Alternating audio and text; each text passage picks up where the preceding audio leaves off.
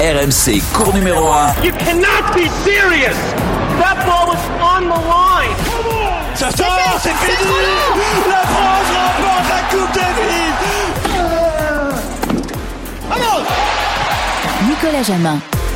Bonjour à toutes et à tous et bienvenue sur le cours numéro 1, le podcast tennis d'RMC. Il y a 30 ans, il avait 10 ans. Salut Flo Serra. Salut à tous. Il y a 30 ans, il avait 25 ans. Eh oui, 25 ans déjà. C'était déjà un journaliste. Euh, presque débutant. Bonsoir, bonjour Eric Salio. Bonjour à tous, oui j'étais stagiaire à François, je m'en souviens comme si c'était hier. Il y a 30 ans, une bande de mecs a redonné l'espoir au sport français qui ne gagnait plus depuis longtemps. Et pas seulement sur les cours de tennis, c'est avant les handballeurs, avant Marie-Jo Pérec, avant l'OM 93, c'est en 1991 à Lyon. Un 1er décembre, 30 ans presque jour pour jour, l'équipe de France de tennis gagnait la Coupe Davis pour la première fois depuis 1932. Cours numéro 1, numéro 68. C'est parti. Si l'on jette un petit coup d'œil sur le tableau de la Coupe Davis, on s'aperçoit que finalement, c'est peut-être cette année que l'équipe de France peut aller jusqu'au bout. Outre Yannick Noah, qui est notre nouveau grand capitaine de l'équipe de France, il y a Forger, quatrième mondial, le compte qui est en train de recoller au peloton de tête parce que ce que nous en disent les entraîneurs est très prometteur. Dans ce premier simple, André Agassi donne le premier point aux États-Unis. Magnifique Henri Lecomte On attendait Guy Forger et c'est Henri Lecomte qui a donné ce point.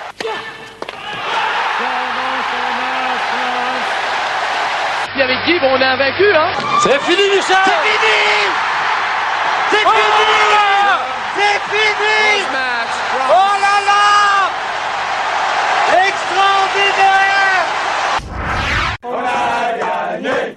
On a gagné. Pour l'équipe de France, c'est pipi Ouais. Pour Jean Borotray, pipi Ouais. Pipi Ouais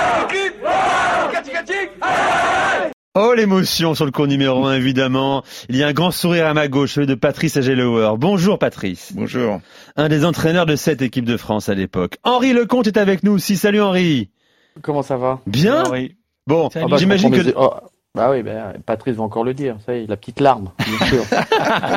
Je peux Déjà, pas m'en empêcher. En ces périodes de, j'allais dire commémoration, non, hein, personne n'est mort, tout va bien. Euh, dommage euh, à cette équipe de France extraordinaire. Euh, vous avez, je pense, beaucoup rappelé des anecdotes, Henri, déjà. Mais est-ce que ça vous fait toujours quelque chose d'écouter ce genre de, de production, la signée Geoffrey Charpie? Bien sûr, à, à tous, à tous, à tout le monde. Je pense que ce, ce moment nous a marqué à jamais et sera toujours sera toujours présent. En plus, moi, je peux vous dire, je suis à Lyon en ce moment, euh, donc euh, pour fêter les 30 ans, mais surtout pour les hommes de l'ombre. Donc, ça tombe très très bien que Patrice est avec moi parce que si on gagne cette Coupe Davis, c'est aussi grâce à eux grâce à tout l'entourage, grâce à, à, toutes ces personnes qui ont cru en nous, qui nous ont aidés, qui nous ont sauvés dans les moments difficiles, grâce à Patrick Chamin qui est venu, qui est parti avec moi oui, en centre de rééducation de la sécurité sociale à Douarnenez. C'était pas le 5 étoiles, hein, je vous le dis tout de suite. Hein. Non, mais la Bretagne est belle. Et, et attends, une autre chose, Patrice, extraordinaire.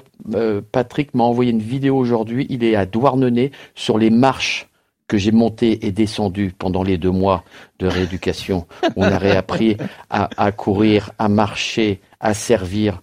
Donc moi, c'est surtout ça que on, a, on, on parlait beaucoup des joueurs, mais je crois qu'il faut aussi parler de ceux qui nous ont aidés, qui nous ont soutenus et qui ont cru en nous, quoi. Et c'est pour ça qu'on voulait inviter Patrice hein, pour ses, ses, 30 ans de la victoire de l'équipe de France en Coupe Davis parce qu'il a une immense part de responsabilité. Un dernier mot, Henri, on, on a le temps, on va parler, à raconter les anecdotes. Ah bah oui. Douarnenez, on va parler aussi. Euh, vous êtes à Lyon dans un hôtel, je crois, euh, oui. où vous avez retrouvé du, une dame qui était déjà dans l'hôtel à l'époque? Une dame, Isabelle, qui était déjà présente il y a 30 ans. Et je peux vous dire que j'ai eu un choc quand je suis arrivé parce qu'il me dit mais Henri mais tu te souviens pas? Je dis ben oui non non oui bah si j'étais là je suis oh Oh là là, et puis elle me dit, mais non, la chambre, ben voilà, t'avais telle chambre, euh, c'est vrai qu'on avait enlevé les télés, que, que Yannick était là, euh, demain, là, on fait une petite conférence de presse dans l'endroit où on s'est pris pour Jacques Chirac, parce qu'il faut savoir que, encore une anecdote, c'est que quand on a gagné, on s'est retrouvé à cet hôtel, hôtel Royal Place Bellecour, et on a ouvert une fenêtre, et il y avait tellement de monde sur la place, qu'on s'est pris pour un président de la République, quoi. Tout le monde, à chaque fois, on venait, et putain, on a gagné.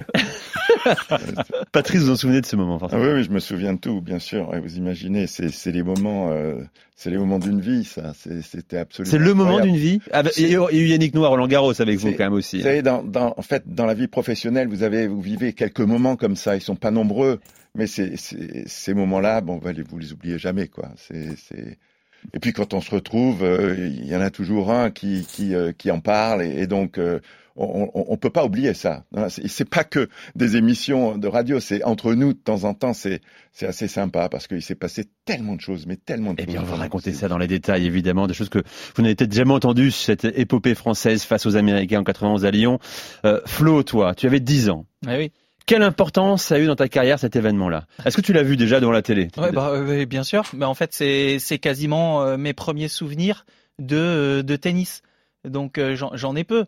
Une finale de Coupe du Monde de foot, ça commence en, 80, en 90. Le tennis, c'était Chang Landel le tout premier, je crois, à Roland. même Moi, je ne me souviens pas d'Henri en tant que finaliste de Roland en 88, mais c'est 91 pour moi. C'est ce qui m'a donné envie de devenir joueur de tennis professionnel. C'est ce qui m'a donné envie de devenir un champion, de jouer Roland Garros et de jouer la Coupe Davis, parce que pour nous, les Français, ma génération et pour moi personnellement, c'était au même niveau que les grands chelems et défendre en ah plus les couleurs de l'équipe de France, bah, c'était encore plus, c'est aussi grand, voire plus grand. C'est ce qui m'a donné envie de, de jouer. Donc je me souviens de ça parfaitement. C'est ce qui nous fait pleurer aujourd'hui quand on voit ce qu'est devenu la Coupe Davis, bien sûr. C'est un autre débat qu'on a déjà évoqué sur le cours numéro 1.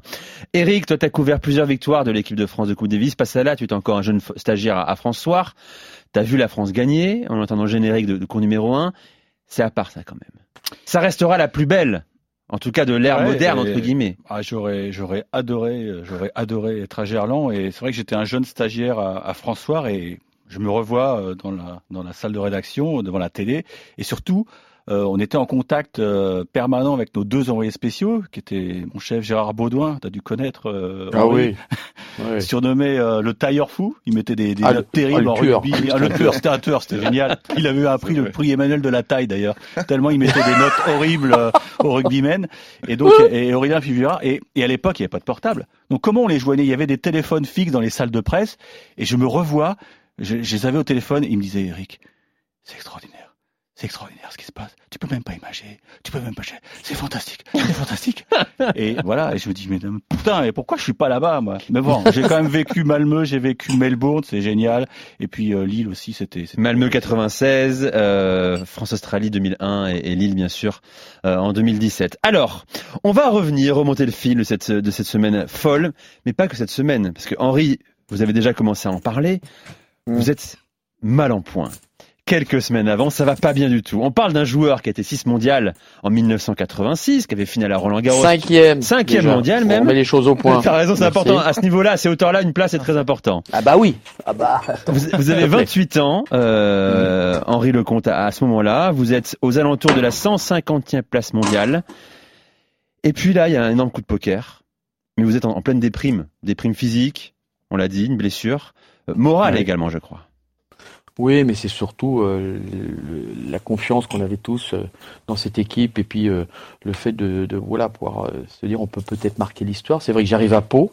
Patrice encore, on en a parlé tellement que moi j'arrive, je vais encourager l'équipe et pour la demi-finale, hein, précisons. Pour la demi-finale à Pau les Yougoslaves, contre les Yougoslaves, qui est une équipe où on est très content de les jouer parce que bon, il, manque un, Goran Ivanisevic à cette époque, mais euh, c'était surtout une, voilà, il y avait une ambiance, il y avait, on sentait déjà que ça montait un petit peu la sauce parce que tout le monde était derrière tout le monde en fin de compte, les uns et les autres. Et ils se rendent compte, Patrice et, et, Yannick disent, bon écoute, on va, on va redevenir, comme ça, ça va lui faire du bien. Moi j'étais là, j'étais debout tout le temps, parce que bon, un peu mal au dos, et j'encourageais, je tapais dans les mains. Là, je peux dire, j'avais plus de main à la fin du, week-end. Et puis la fameuse convocation, mais là c'est pas à moi de vous en parler, c'est à Patrice d'en parler. Patrice, d'où vient cet énorme coup de poker à l'époque, aligné, faire appel à Henri pour la finale face aux Américains? Ben, Vous savez, c'est euh, c'est pas tant un, coup de poker que, en fait, euh, euh, c'est une décision qui a été bien réfléchie entre Yannick et moi. On, avait parlé de tout ça. moi, moi, je connais, je connaissais Henri depuis qu'il avait l'âge de 6 ans. en fait, euh, voilà. J'ai même la photo. Hein. je connaissais Henri, je savais ce dont il était capable. Je l'ai entraîné pendant pendant des années. J'entraînais Yannick des fois quand Henri jouait contre Yannick, donc Yannick le connaissait aussi très très bien. Et euh, dans la discussion, ça nous a paru comme étant quelque chose de logique. C'était un pari qui n'était pas si risqué que ça. C'était un pari. On se disait, qui est capable de battre Agassi? Qui est capable de battre Sampras Et on avait beau retourner tout ça, on se disait, il faut quelqu'un qui est exceptionnel, qui est capable de faire des matchs exceptionnels.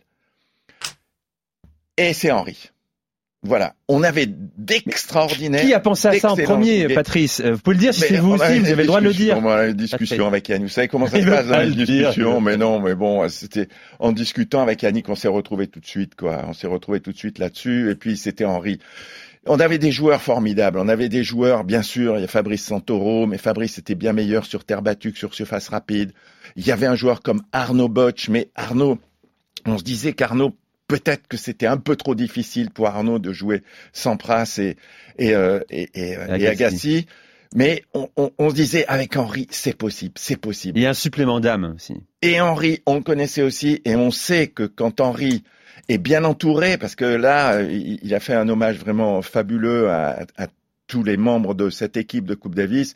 Et c'est vrai, c'est vrai qu'il y avait des gens, des gens formidables. Je pense bien sûr au docteur Montalvan. Je pense même au cordeur de raquettes. On n'en parle pas, mais Gigi Poupon, c'est quelqu'un qui est toujours là, qui est toujours là, qui corde les raquettes la nuit pour que le matin les raquettes soient soient vraiment encore bien cordées, tout ça. Mais chaque membre de l'équipe, vraiment notre kiné, c'est un type merveilleux. Enfin, toute l'équipe, toute l'équipe bossait et il y avait dans cette équipe un état d'esprit. Ça, on parle souvent euh, l'esprit mm. d'équipe, l'esprit d'équipe. Mais l'esprit d'équipe, c'est justement quand il y a une cohésion et quand il y a une ambition commune et que les joueurs donnent tout. Parce qu'on n'a pas beaucoup parlé du boulot.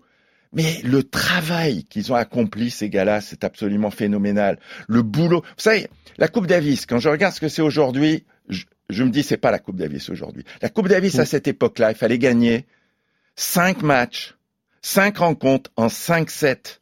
C'est ça qui, oui, qui, a fait la sûr. qualité de la Coupe Davis et que vous n'aviez pas le droit de pas être au top et d'être capable d'encaisser ça. Et en plus, les meilleurs venaient. Et les meilleurs étaient là, bien sûr. Et, et donc, c'était ça qui était important. Et le boulot ah, il y avait Jean-Claude Perrin, je vous assure que les séances avec Jean-Claude ah bah Perrin, oui. c'est pas de la tarte. bon, moi, moi, avec mon petit panier là, je faisais vraiment transpirer aussi tous ces gars-là. Oui, bien oui, sûr. oui, t'as été fort aussi, hein, t'inquiète pas. petit panier On bossait, ils bossaient, personne ne rechignait, personne. Et ça bossait du matin au soir avec une ambition et on y croyait. Personne n'y croyait en France. Nous, on y croyait. Euh, Henri, comment ça se passe quand mmh. on vous annonce qu'on compte sur vous? Je crois que ça se passe autour d'une piscine. Oui. À Pau. Ouais, Yannick bah, Noah Patrice. apparaît. Ah, c'est Patrice. Patrice. Est... Non, on est ensemble, Patrice. on est ensemble. Ouais, Ouais, on est ensemble il avec, avec Yannick. On nous dit, ouais, voilà, Ouais. on, on, y, on y va et on lui dit.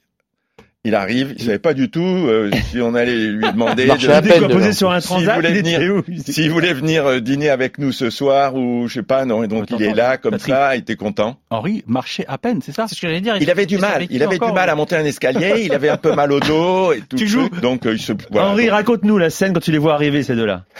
Ah bah, écoute, déjà, je sais pas pourquoi ils m'appellent, donc ils me disent, écoute, euh, moi je marche à peine, déjà, euh, pour venir à Pau, ça a été compliqué. Et puis ils me disent, écoute, Henri, euh, voilà, on va gagner la Coupe Davis, mais on va la gagner avec toi. Alors, euh, tu vas aller, tu vas partir, parce qu'en double, on sait que tu es, vous êtes invaincu quand même, faut quand même le répéter, on est invaincu et c'est la seule équipe au monde qui était invaincue de Coupe Davis, c'est-à-dire qu'on a gagné tous nos matchs en double avec Guy. Et il me dit, on a besoin de toi parce que le double, c'est très important. Donc, il, me- il me- il me la joue comme ça. Il me dit, maintenant, tu te tais, tu pars avec Patrick Chamagne, tu vas à Douarnenez, au centre de la rééducation fonctionnelle de la sécurité sociale à Tréboul, et tu vas voir Gilles Solo, où le docteur Montalvan a tout organisé, et tu vas bosser, tu vas, et tu reviens dans, dans deux ou trois semaines, et je fais un test avec toi. Patrice, il dit, je fais un test pour savoir si c'est bon. Alors là, j'ai- je peux te dire, j'ai pas moufté. hein. Je suis parti. Et euh, voilà, après on a travaillé, on a fait un travail exceptionnel avec les personnes qui étaient vraiment qualifiées à, à Douarnenez, où là j'ai réappris bah, à marcher, à courir, à, avoir une posture, à travailler le service, à, à manger ces escaliers de long en large et en travers, de monter. C'était, c'était quand tu vois le film de euh, Rocky Balboa, euh, c'est le, c'est la même chose. C'est exactement la même chose, avec des conditions aussi euh, drastiques, aussi dures, parce que bah, il faisait pas non plus 40 degrés. Hein, il faisait froid. On était sur les chemins côtiers. euh, on s'entraînait, on se levait tôt le matin. On, on s'entraînait entre 6 et 7 heures par jour. Et voilà. Et moi, je sentais que je pouvais faire quelque chose, et surtout, j'avais ma deuxième chance, parce que je l'avais encore en travers 88. Hein. Eh oui, bien sûr. Euh, la finale. Alors, euh, il y a un fait, Eric Salio, qui change tout aussi. c'est à Paris-Bercy que ça se passe quelques jours ah plus oui. tôt. Oui, il y a un premier tour à Paris-Bercy. Oui, parce que no Noah est, je sais pas à quoi il jouait. Mais il a 31 ans, il, il est encore joueur. Hein. joueur, voilà. Et il commence à dire, mais si je joue bien, je peux peut-être jouer les simples. Et premier tour de Bercy, il tombe sur 100 euros. Et il lui met une tôle, c'est ça, Patrice hein? Et, et, là, il, il le tue. Gagné, ouais. Il le tue. Il donc, dans, gagné, dans, la tête de Yannick Noah, il peut plus sélectionner Fabrice Santoro. Donc, euh, ça, ça, non, mais c'est vrai. Ça fait rire Henri. Mais c'est vrai, Henri, je, je, me trompe. Non, mais, le, mais non, mais non. Là, non, je, crois je, que, je, crois que, je crois que dans la tête de Yannick, le choix a été fait qu'il fallait qu'on joue sur surface rapide. Ouais. Justement, parce que Guy avait gagné Bercy. Eh oui. Et oui, et, et Guy, en, battant, Guy, en battant sans prasse. En battant sans prasse. Et, et, et Guy, Guy c'était quand même le, le taulier de l'équipe. En même temps. Ah oui. Et donc, euh, Guy, oui, Guy, il fallait qu'il soit là et il fallait le mettre dans les meilleures conditions possibles. Donc, la surface, c'était le dur, c'était l'indoor, quoi. Donc, euh, voilà, à partir de là, qui pour épauler? Guy C'est bah. sûr. On dit souvent, euh, tu joues sur la surface faible des autres. Qu'est-ce que tu aurais peut-être choisi pour Sampras? Tu t'es dit, allez, on va aller sur terre battue. Bah oui. On va, mais, mais non. C'est on, a, on a joué sur. Hein. On ouais. à chaque fois. On s'est, un peu trompé. Là, nos on, qualités. Là, on va jouer sur sur nos forces. et qui de mieux que de, deux gauchers très offensifs attaquants pour priver de temps les deux autres. Bah oui. C'était bah oui. Agacé sans Quand tu le dis comme ça, c'est. Je disais, il y avait, il y avait une logique. logique. il y avait une logique hein, là-dedans. C'était, c'était sur, sur une surface rapide puisque Guy venait de battre Sampras. Pas l'oublier ouais. ça. Et donc sur la même disait, surface. Mais hein qui pourrait ouais. épauler sur la même surface? Donc qui pourrait épauler Guy? Voilà où était le problème. Mais c'est dur pour Fabrice Santoro, qui donc, lui avait apporté, bien sûr, bien apporté sûr. le cinquième pain, point décisif en demi-finale. En, euh, quart, en quart de finale à Nîmes, à Nîmes. Euh, D'ailleurs, il, il, a très mal vécu son éviction. Il l'avait dit, puisqu'il sera le, le, cinquième homme à Lyon pour la finale. Euh, il va afficher son mal-être hein, pendant la préparation. Il va bouder, traîner les pieds, balancer un entraînement notamment. Il sera malade, il va vomir aussi. Euh, Henri, comment vous vous sentez à ce moment-là par rapport à Fabrice? Est-ce que ça crée un malaise? Moi, j'ai toujours eu beaucoup de respect pour Fabrice parce qu'il nous a fait, euh, il nous a fait parvenir en finale. Faut pas l'oublier ça. Il est vrai qu'aujourd'hui, quand on y pense, nous, moi, sincèrement, je l'ai pas mal vécu. Hein. Comme le disait Patrice, on était tellement, mais enfermés dans cette spirale positive, avec cette énergie, avec cette façon de, de, de cette détermination, que nous, les joueurs, on l'a pas vraiment senti. On l'a senti plus sur la fin. Et c'est là qu'on l'a ressenti, c'est quand Yannick, quand on, on, reçoit la Coupe Davis, il la donne et lui il prend le grand saladier finalement. Mmh. Parce et que oui. c'est ça qui est beau. Enfin, quand la fin de l'histoire, elle est belle parce que s'il gagne pas, on n'est pas là. Et, donc, c'est toute une équipe de France. C'est pas simplement les deux joueurs. Parce que je reviens un petit peu comme ce que disait Patrice. Il est vrai qu'avant la Coupe Davis, mais on s'en foutait. Si on était deux joueurs et qu'on jouait les trois jours, on se taisait et on jouait les trois jours. Si on devait jouer bah, trois fois euh, des matchs en 5-7. Aujourd'hui, les joueurs disent ah non, je peux jouer qu'un jour parce qu'après je vais être fatigué. Et mmh. Non, on se préparait pour ça. Et combien, nombre de fois où Patrice, il peut le dire aussi, où moi j'étais pas bien et je venais en Coupe Davis et on gagnait des matchs et combien on, par la suite on était encore plus performant parce qu'on s'était tellement bien entraîné que la Coupe Davis te donne des ailes. Mmh. Donc c'est vrai que manque de bol, moi c'est à deux reprises ou en 82, si on se rappelle un petit peu, j'ai pris la place de Thierry Tulane mmh. vrai, ouais. aussi. Et, euh, et, Thierry, il était un petit peu, toi, euh, mais ça, après, ça s'est très bien passé. Fabrice, je peux comprendre, mais il faut quand même, faut pas lui enlever le, voilà. Oui, d'avoir contribué à une place en finale. Euh, eh oui, eh oui, les gars, on gagne pas, on est walou, hein. C'est fini. Henri, Henri et Patrice, pardon. Alors, cette victoire, elle s'est construite aussi au fameux stage commando de, de Montreux, où là, il y avait en Suisse. aucun journaliste. Je ne sais pas ouais. ce qui s'est passé avec Jean-Claude Perrin, mais euh, en tout cas, ça a bien fonctionné. Mais en tout cas, le stage commando, c'était l'expression qui revenait tout le temps. C'était vraiment ça? Ah, Ça a été ça. ça a été, on, a, on a adopté un peu la, la, même, la même formule que quand Yannick a gagné Roland Garros, en fait. On s'est dit, la semaine qui précède, on veut éviter au maximum les sollicitations. On veut essayer d'être concentré sur notre objectif. Notre objectif, c'est la victoire, c'est de gagner cette finale mmh. où, comme je disais tout à l'heure, personne ne nous, ne nous donnait gagnant, mais on va se mettre vraiment à l'écart de tout le monde. On va travailler, mais au maximum de ce qu'il est possible de faire, se mettre dans une bulle, et puis voilà. Et puis nous, on va y croire. Et on y a cru. Et, mais vraiment, il n'y a pas un des joueurs qui ne pensait pas qu'on pouvait gagner. C'est ça qui était important. Alors que les gens ne nous Ah, fallait pas la presse, de hein. notre peau. Pourquoi bah, Numéro Heureusement 1, qu'on l'a numéro pas lu, 2, euh, voilà, Sampras, Agassi, numéro 1, numéro 2. Euh, L'équipe de double, Flax et Gouzo, c'était la première équipe mondiale de double. Donc euh, c'était un peu, voilà. Mais nous, on a bossé et C'est ça. tout le monde était motivé pour gagner. Regarde, regarde en 98, euh, personne ne croyait que l'équipe de France allait gagner avec Aimé Jacquet. C'est encore une fois aussi les stages commando. Excuse-moi, on dit commando, mais c'est ces stages de préparation qui sont super importants et qui soudent un groupe. Après, on connaît euh, ce qu'a fait l'équipe de France euh, de foot. Ils sont sûrement inspirés de, de vous d'ailleurs. Ce que je voulais dire aussi, c'est c'est l'importance de ces stages. Nous, on en faisait chaque année à la Fédé. Tu te souviens, Patrice, quand il était avec les entraîneurs physiques et on se retrouvait une dizaine, une quinzaine de joueurs. On allait à la montagne. On se faisait en décembre. Oui, mais 15 minutes de euh, que 15 minutes 15, 10, euh, allez souvent une, 10 jours une semaine 10 jours de préparation pour bien s'affûter pour notre euh, pour notre saison euh, d'après mais c'est l'importance de ces stages qui nous soudaient aussi qui nous faisaient Oui, notre sauf que caisse Flo, je veux bien, mais toutes les équipes les font ces stages. Non.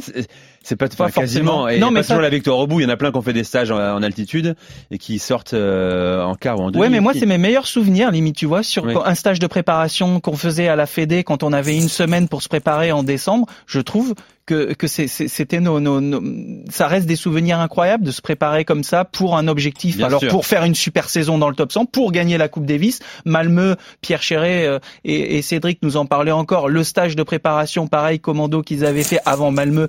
Et, et nous, c'était, c'était important pour notre essentielle. saison. Je trouve que c'est, c'est, important. On n'en fait plus, nous, à la, maintenant, à la Fédé, des stages de prépa. Alors l'équipe de France, à ce moment-là, c'est forgé en 1, 26 ans, 7e mondial. Le compte en 2, 28 ans, 159e mondial. Puis Olivier Delettre, Arnaud Beutsch et donc Fabrice Santoro. Vous êtes donc à Lyon, tous ensemble, Palais des Sports de Gerland, fin novembre, pour affronter les États-Unis de deux futurs patrons du circuit, un Pete Sampras et André Agassi, Eric. Hein, Ils en sont à cette époque-là, ces deux-là. Ah bah, Pete Sampras, c'est l'étoile montante. Il a, il a 20 ans. Il vient de gagner, euh, il a fait finale à Bercy, défaite en 5-7 contre Guy Forget. Puis surtout, derrière, il s'enquille le Masters en battant Jim Courir. Et là, conséquence, c'était Tom Gorman, hein, le capitaine euh, Ouais, américain. Et ben, il décide Courir à de- la trappe. De, de mettre Jim Courir à la trappe, donc de lancer Pete Sampras. Le seul petit problème, et ça, il n'y avait peut-être pas pensé, c'est que Pete Sampras, c'était un puceau. Il avait jamais joué en Coupe Davis. Eh ouais. Et je pense qu'il va, il s'en souvient encore de, de son baptême. Hein. Ouais. Agassi a 21 ans, un dixième au classement ATP. Ils sont tenants du titre. hein. Ils sont, euh, vous l'avez dit Patrice, les grands favoris euh, de cette rencontre. Est-il vrai, Henri, Oui. que vous êtes totalement, vous êtes tellement fort jour après jour dans la préparation, dans la semaine, ne prépa que Noah évite soigneusement de vous confronter à Guy Forger, de peur que le numéro 1 français ne se fasse écrabouiller et commence Ah à bah. douter. Ah bah il y a confirmation. Je pense que Patrice aussi a, il a dit surtout pas que je le mette entre les pattes d'Henri. Le pauvre là, le fou furieux qui est 159e mondial, qui a pas touché une raquette depuis deux mois et demi, qui avait limite euh, paralysé. Tout d'un coup, il, il commence à mettre des, des, des pâtés à tout le monde. Et pour imagine qu'il batte Guy. Alors là, faut sortir les rames. Et pour remotiver Guy derrière, c'était pas si simple que ça. Donc à un moment, avec aussi Eric de Bliquer et tout le monde, ils ont dit non, on va pas les faire jouer ensemble, on va les faire jouer en double. C'est mieux.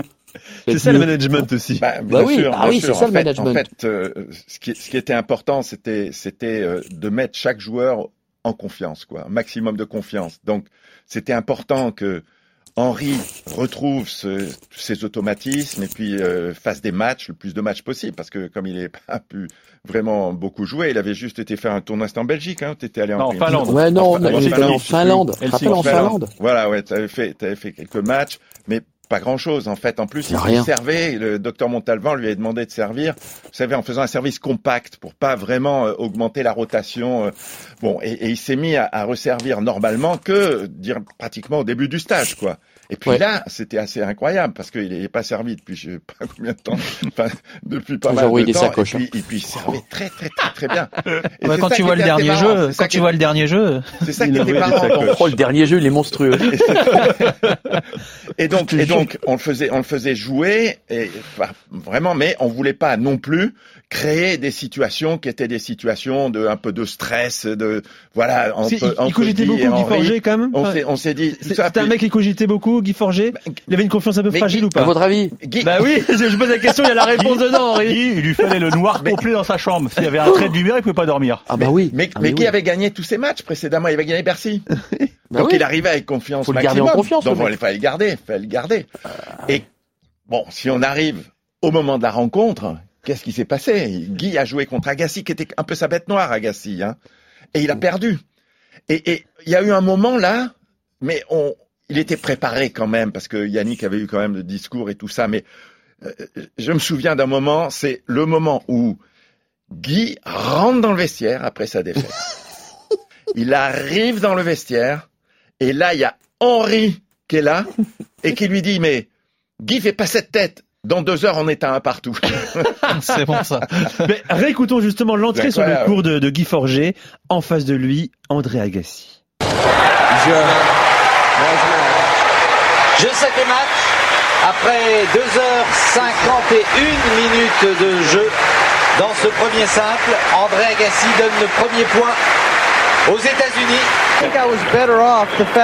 Ce premier set a demandé beaucoup d'efforts à Guy et si j'avais gagné la première manche 6-1 par exemple, je n'aurais certainement pas serré le jeu comme je l'ai fait. Voilà, euh, la voix, la traduction de, de Michel Drey à l'époque sur, sur Antenne 2. Victoire donc d'Agassi 6-7, 6-2, 6-1, 6-2 face à Guy Forger. L'anecdote dans le vestiaire, elle est, elle est magnifique, Henri.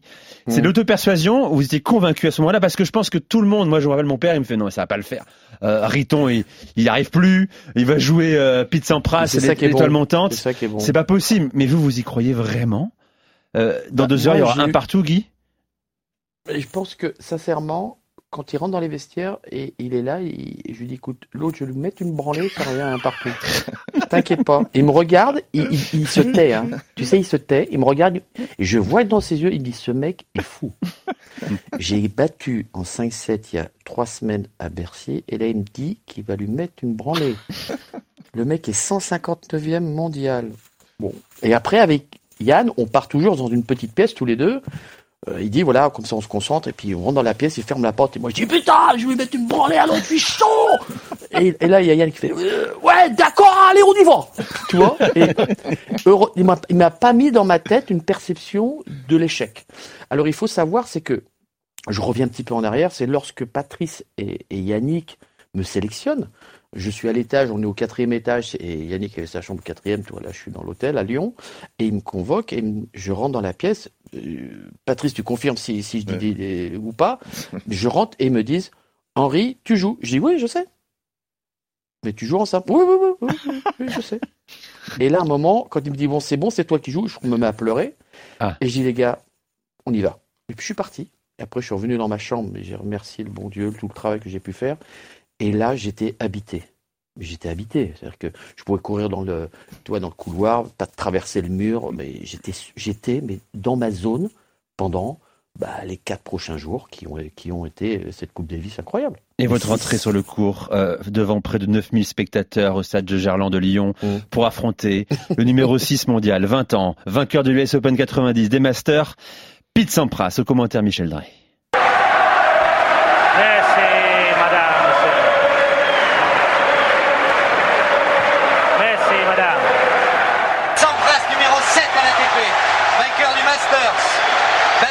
finale à Bercy Henri Lecomte, 159e à l'ATP.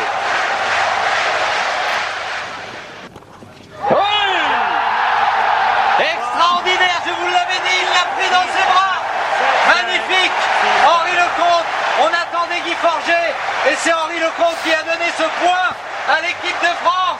Exceptionnel. Quand Guy est revenu dans les vestiaires, perdu contre Agassi, qui était allongé sur la table de massage, qui était effondré, tape sur l'épaule, je lui fais du Guy, t'inquiète pas, je vais mettre une branlée à l'autre. Euh, l'autre, il me regarde, il fait oui, oui, oui, bien sûr. Et puis, t'as réussi à arriver, j'ai gagné, je suis revenu, puis je lui dit, toi, je te l'avais dit. tu vois, je te l'avais dit. Vous avez séché Pete Sampras en 3-7, hein 6-4, 7-5, 6-4. Il était perdu, le gamin, euh, à ce moment-là.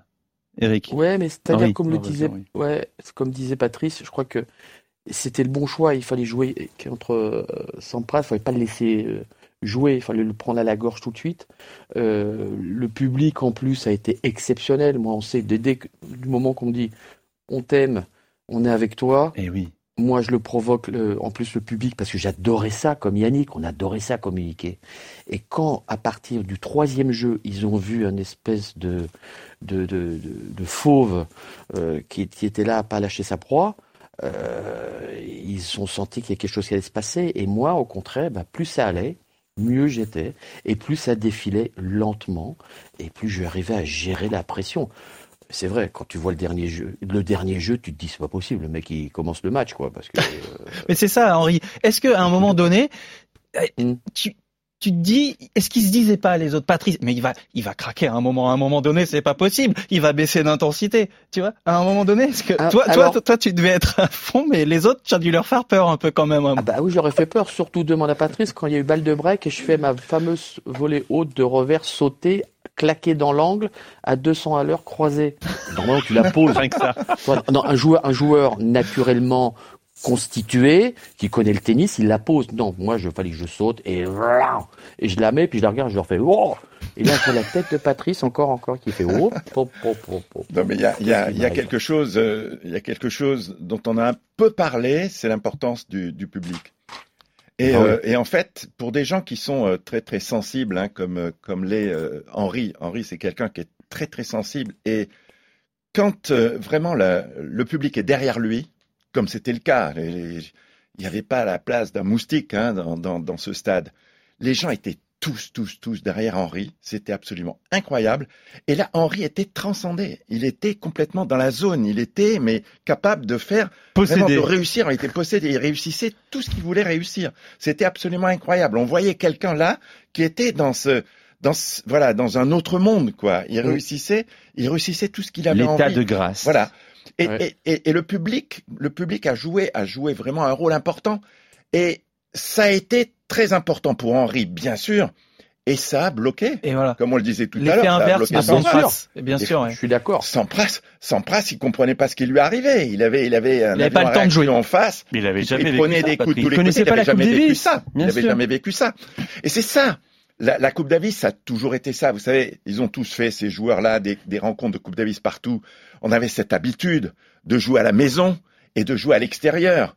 Gagner à l'extérieur, c'est un vrai défi. Ça peut vous transcender aussi, parce que tout d'un coup, on se dit bon, ils, veulent nous écrabouiller là, le public et tout ça, mais on va pas lâcher, on va rien lâcher. C'est là que vous voyez la, la détermination des fois des joueurs et c'est fantastique. Justement, ce qu'est- ce qu'était cette Coupe Davis, les matchs à la maison et les matchs à l'extérieur Eh où oui. on allait défier les Eh autres, oui. c'est ça qui était très très fort.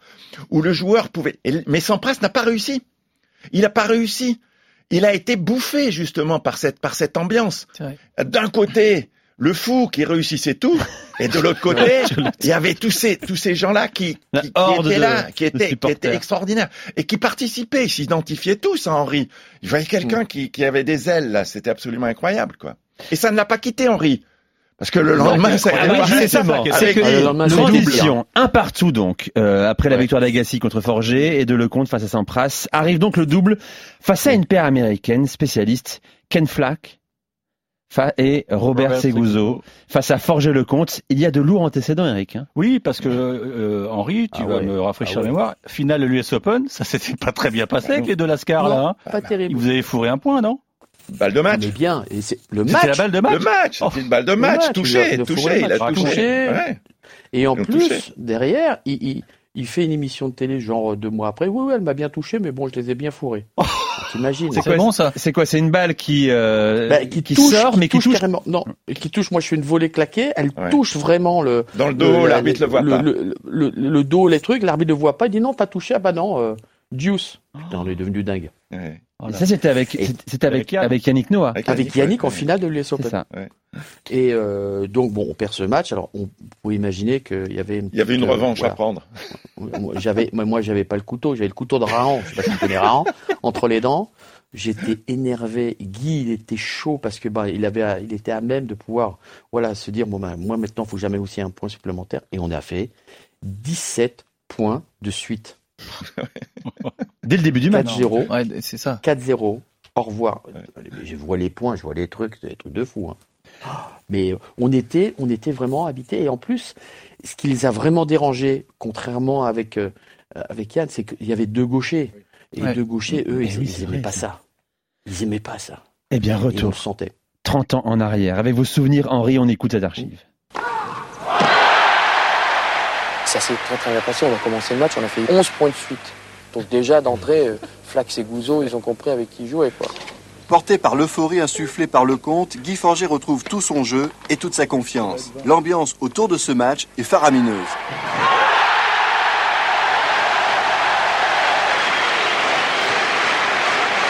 C'est à Henri que revient l'honneur de conclure ce match.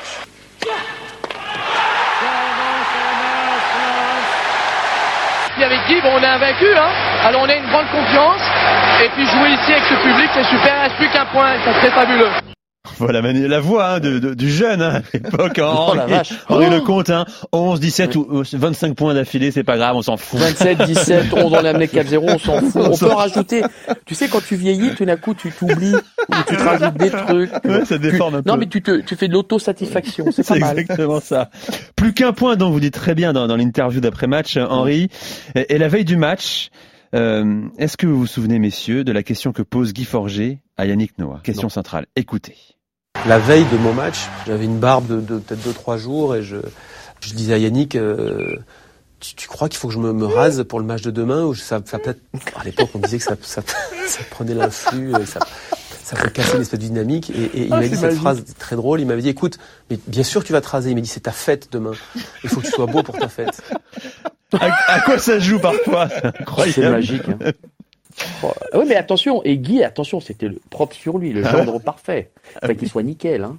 C'était, mais c'est, mais c'est magique. Quand tu penses que toutes ces anecdotes, tous ces moments, euh, moi, je, je suis à l'hôtel là, je vois, certains, je ferme les yeux, je vois des choses qui, qu'on a, on a vécues.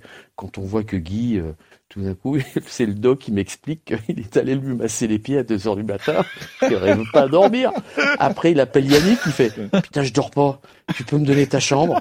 Oh non, bah oui, non, c'est, pas assez noir, donc je reviens dans ma chambre. Mais nous, on a appris ça après. C'est, putain, putain, c'est un truc de fou.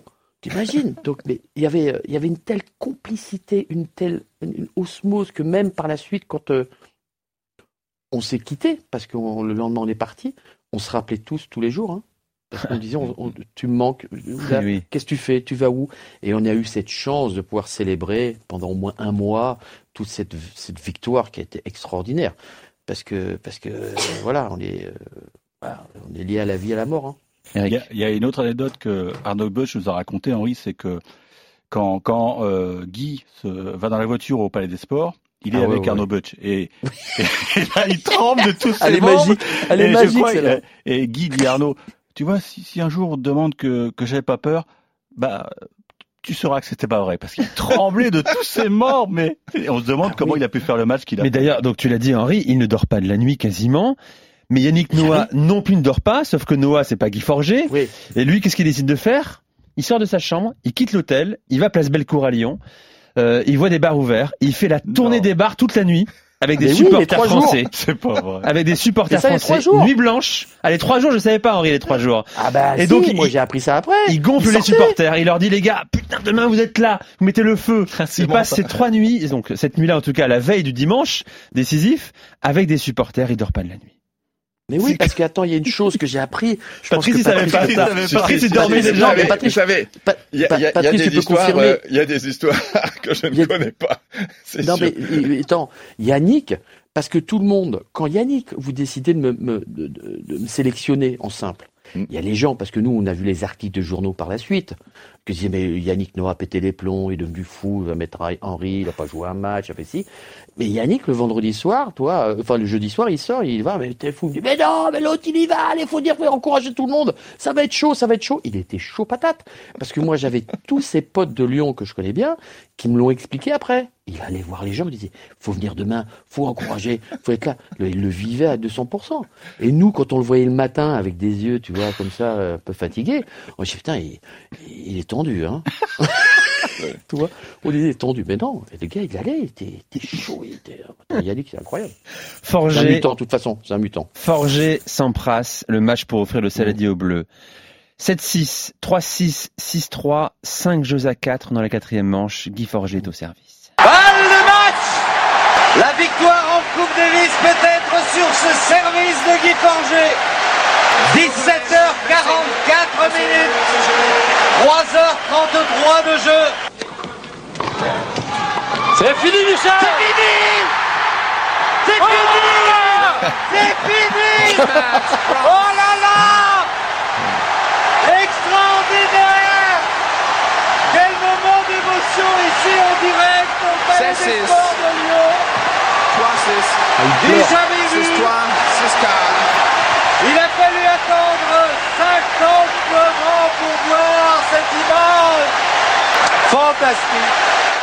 Cette balle de match, c'est l'une des plus connues de l'histoire du tennis français, certainement avec celle de Yannick Noah Roland Garros en 83.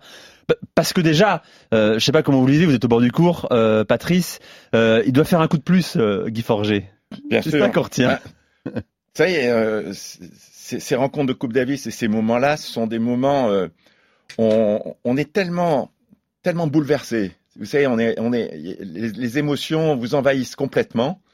Et donc, euh, vous voyez, vous voyez les choses, mais en même temps, vous êtes inquiet, quoi. Vous vous dites, il n'a pas le droit de rater ça, il n'a pas le droit de rater ça. Donc, vous êtes pris, vous dites, mais, mais il n'a plus qu'à la pousser. C'est, c'est, c'est le, le, premier jour où vous faites du tennis, vous la réussissez, cette balle. Mais là, oui. C'est la balle la plus importante de sa vie. Est-ce qu'il va pouvoir la frapper, quoi Et pas la mettre dans le filet Alors que Sampras est dans, voilà, dans, dans les fleurs. Il avait plongé, c'est pour ça, ça qu'il y a eu un coup de plus. Mais, mais... c'est, le, mais c'est le coup, en fait, en même temps. C'est le coup hein. le, plus, le plus facile, mais le plus difficile de sa vie, quoi.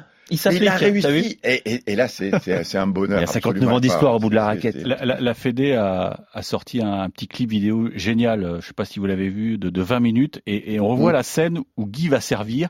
Et il, il adresse un clin d'œil à Noah, au Patrice. Et en, en fait, il a expliqué après, il a dit, il a eu les idées tellement claires, il se dit, bon, qu'est-ce que je fais, la balle de match, qu'est-ce que je fais? Bon, mon point fort, c'est quoi le service? Ok, quel est son point faible? Son revers. Je sers sur son revers. Et là, il fait clin d'œil. Et après, l'histoire, on la connaît. c'est là où il se rappelle de l'anecdote où, où, justement, c'est ça, c'est Yannick qui avait vécu le ouais, contre Mats Wilander à Roland la, la, finale où il se dit pareil quel est mon point fort? Le service quel est son point faible? Le coup droit je fais ça sur le coup droit je l'agresse et, et, ça lui est revenu et c'est vrai que le, le, le clin d'œil de Guy oh, on le voit bien, à hein. ce moment-là ouais. Je le compare pas quand Arnaud est mené 0,40 euh, oh euh, à Malmö, mais on voit dans le regard aussi qu'il se passe Alors quelque là, chose. Là, à 0,40, Arnaud, il est perdu. Moi, j'étais à deux pas de lui, j'étais vraiment, je collais euh, au cours. Face à Nicolas Ouais, mais le regard de, de, Yannick. Bah, Yannick, il lui fait, euh, non, il, il, lui, il, lui, envoie des ondes positives, mais, mais là, mais elle là, il, le sait, ouais. il sait exactement ce qu'il doit faire et ça fonctionne. Puis il n'y a pas la même histoire entre entre Guy et, et, et Yannick entre Arnaud, Arnaud et, ouais. et, Yannick. Hein. Il faut savoir que Henri et, et Guy, euh, Yannick c'est le grand frère. Et euh, ouais. on, on, je dirais, ils ont tout fait ensemble. Quand Yannick est monté dans les dix premiers, il a servi en fait d'exemple à Henri puis puis à Guy quoi. Et, et, ça, ça a tout le temps été, ça a tout le temps été le cas. Et c'est pour ça que c'était important que Yannick prenne ce capitanat pour avoir vraiment les joueurs avec lui, les joueurs qui, qui avaient été dans le sillage de Yannick. Et, et je voyais bien la, commun la communion, c'était une vraie communion qu'il y avait entre ces trois-là. Et, et c'était très très important. C'est ça qui est fort, Patrice. Yannick, il a fallu le convaincre, alors qu'il était encore joueur, certes sur la fin de sa carrière, qu'il était peut-être plus intéressant en tant que capitaine. Je vous raconte une petite anecdote, d'accord, parce que j'avais donc comme mission de demander à Yannick de prendre ce capitanat. On est là à l'US Open, moi j'étais avec Henri et, et, euh, et Guy, et j'avais comme mission par Philippe Chatrier et Christian Duxin d'aller demander à Yannick venait de perdre son match parce qu'il est plus motivé, il avait plus envie, bon. Et je me dis, il faut vite que j'aille dans les vestiaires parce que si je si j'y vais pas maintenant et dans l'avion deux heures après, euh, donc j'y vais. Et là, Yannick vient et s'assied à côté de moi. Pas un mot. Je lui dis, Yann, j'ai un truc à te demander, mais ne le prends pas mal. Je lui dis, voilà, est-ce que est-ce que tu veux être capitaine de l'équipe de Coupe Davis? Et là, il me regarde, il me fait, euh, bon, tu crois que je suis plus capable de gagner un match? Arrête, arrête, arrête, commence pas, commence pas, parle pas de la même chose là. Tu joues au tennis, tu peux jouer encore, tout ce que tu veux, bien sûr, mais le capitanat, on croit, on croit, et je suis pas le seul à le croire. Et, Philippe euh, et, Christian Duxin pensent la même chose que moi.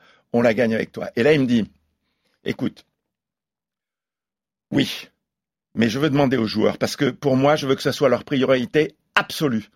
Je veux qu'ils fassent tout ce que je demande, c'est-à-dire les stages avant, c'est une priorité dans leur calendrier, c'est ça, parce que cette Coupe Davis, on va, si je suis capitaine, on y va pour la gagner, sans quoi ça m'intéresse pas. Je dis, mais écoute, ouais, tu peux réunir les joueurs, mais j'en suis sûr. Mais réunis les joueurs si tu veux, mais je suis sûr qu'ils vont tous te suivre. Donc euh, voilà, ça s'est bien évidemment passé comme ça. Les joueurs ont dit d'accord. Et c'est c'était la priorité absolue. Et on a fait tous les stages qu'on a voulu tout à l'heure. On parlait de l'importance de ces stages. Mais Mhm. ces stages-là, c'est essentiel. Mais vraiment, je, je- je ne peux pas concevoir de faire des, des, des matchs aussi importants, des rencontres aussi importants, que ce soit des préparations de Gangelem, tout ça, sans faire des moments qui sont des moments justement qui précèdent où le joueur il est complètement dans sa bulle et qui se prépare et qui se prépare pour gagner quoi. Ça, c'était une démarche qui était une démarche qui était dans nos têtes depuis toujours. Et on a fait la même chose avec les joueurs, avec Guy, avec Henri, on a fait la même chose. Mais toutes nos rencontres étaient comme ça. Florent était en Coupe Davis, on faisait ses stages. Tous les joueurs, tant qu'il y a eu les capitanats, que ce soit Henri, que ce soit Guy, on a eu quelques soucis après avec certains joueurs qui voulaient plus participer au stage. Bien on a eu des tensions. Mais ces stages, pour nous, c'était une des clés de la réussite. Quoi. Et on s'en est inspiré, Nico, dans la carrière. On s'est inspiré de tous ces stages. C'est ce que je te disais, c'est ce que je vous disais tout à l'heure, pour nous bien préparer nos saisons ensuite par la suite. J'ai- un respect infini pour cette génération un, un peu plus âgée, pour moi, pour Guy, pour Henri, pour Fabrice. Quand je pouvais discuter avec eux, quand je pouvais aller, aller en voir certains, on buvait leurs paroles parce que c'est ce qui c'est ce qui m'a donné envie de jouer au tennis. Je trouve que je me suis beaucoup inspiré d'Arnaud, Clément, un peu plus jeune, de Seb Grosjean Oui, quand il voulait parler. Je trouve que de nos jours, Mm. la nouvelle génération, pour certains, s'inspire un peu moins de nous, les anciens, s'inspire peut-être moins de respect. Je vous dis pas que c'est pas bien de, c'est bien d'être fier, c'est bien de vouloir penser qu'on est les meilleurs, mais c'est toujours bien aussi d'écouter les autres. Et je pense que ça ferait du bien aussi à certains de, parfois de redescendre un peu parce qu'on pense savoir tout sur tout, mais de, de parler, de, de s'inspirer, de se nourrir de ce que nous, à, à- à notre échelle, on peut les apporter, ceux qui ont été plus forts que moi, ceux qui étaient un petit peu moins forts, à mon échelle également. Voilà. Et 91, c'était aussi bien sûr ça. Écoutez.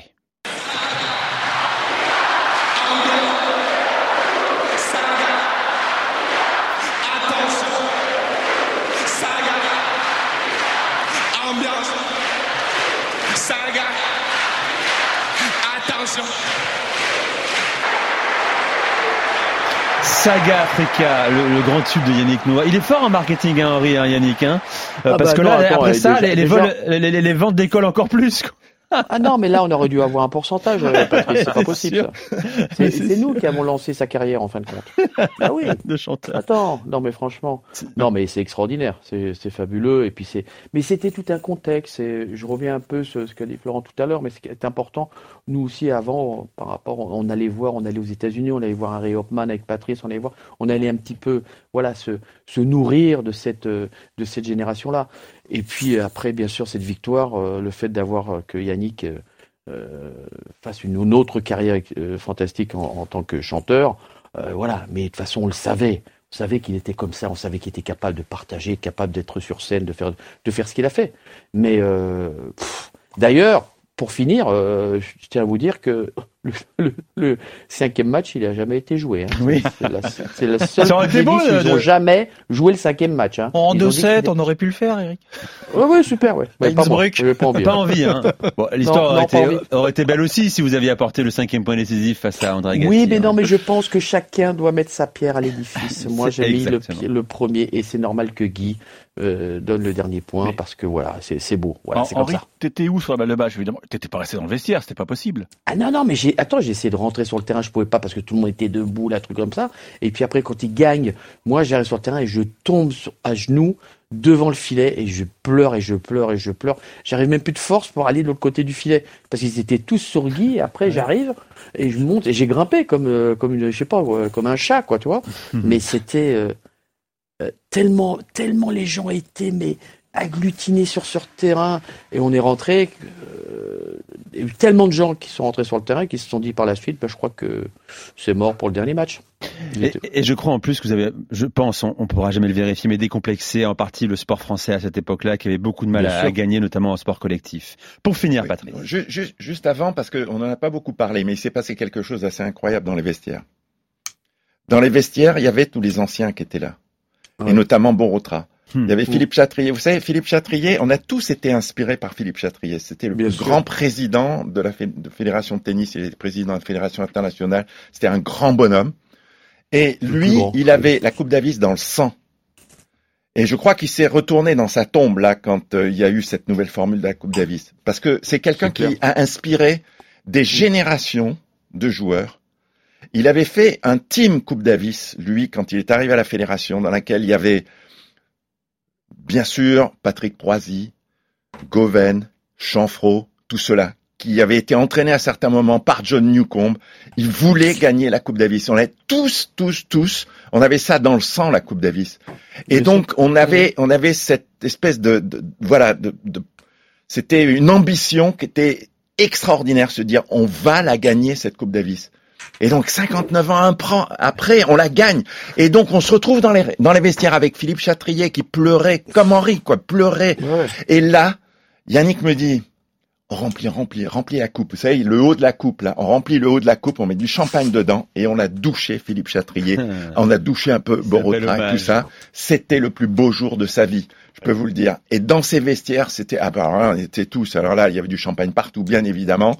mais Chatrier, douché par le champagne, c'était quelque chose d'extraordinaire. Et c'était le plus beau jour de, jour de notre vie de, de fan de tennis également. qu'il n'y ait pas eu un film. T'imagines les yeux dans les bleus Ah ouais, alors là, ça aurait Non, mais un film et, puis surtout et surtout quand tu vois les autres les autres joueurs, comme dit Patrice, il y avait François Geoffrey, Eric de Bliquer, euh, Patrice Dominguez, il y avait tout, le monde, tout le monde était là, tous les là anciens. Parce que la Coupe Davis c'était tellement important. Tellement important pour nous jouer pour ton pays. je me souviens d'un match de François Geoffrey contre Ilina Stas à Roland Garros quand il est arrivé avec ses chaussettes, euh, euh tu vois, c'était Adidas, les couleurs de, euh, de la Roumanie et François le bas. Non ben, c'est un truc de fou. C'était, ça m'a marqué à jamais, ça. Rendez-nous la et Coupe donc, Davis. On avait cet esprit. Rendez-nous la Coupe Davis comme bah, on l'a connu. J'espère qu'ils sont bien partis. Hein. Juste vous dire, je rajoutais juste un petit truc. Il n'était pas question d'argent. On a joué ah pour l'honneur du pays. On a joué pour gagner cette Coupe Davis, pour l'histoire. Ça, c'est important. Parce qu'aujourd'hui, ces valeurs-là, de ce que je vois, Mm. on est en train de les perdre. Et c'est ça qui est grave pour le tennis. Bravo pour votre euh, discours, euh, Patrice. C'est un plaisir de vous écouter, Patrice Agelower. Henri, merci beaucoup, Merci, Henri hein. Lecomte. Merci, Henri. bonheur. On a plaisir. à nouveau les frissons. Il y a un 30 ans truc demain à Lyon alors, le 1er décembre là, ça va être génial. Ça va être génial. Eh oui, je sors le documentaire pour euh, ben, ceux, les, les gens de l'ombre qui nous ont, voilà, Ah, comme super. Patrice qui a fait un long discours, euh, le doc et tout, toutes les personnes qui ont été importantes parce que voilà, c'est grâce, c'est surtout eux aussi qui nous ont aidés à gagner cette Coupe Davis. S'ils n'étaient pas là, on n'aurait jamais gagné. C'était- ça, faut pas oublier ça. C'était cours numéro 1 spécial euh, victoire de l'équipe de France en 1991. Merci encore à Patrice, Agelower, Henri Lecomte, Flo Serra, Eric Salio. Euh, cours numéro 1 à retrouver sur toutes les plateformes de téléchargement. N'hésitez pas à noter ce podcast. Bonne semaine à tous. RMC, Cours numéro 1.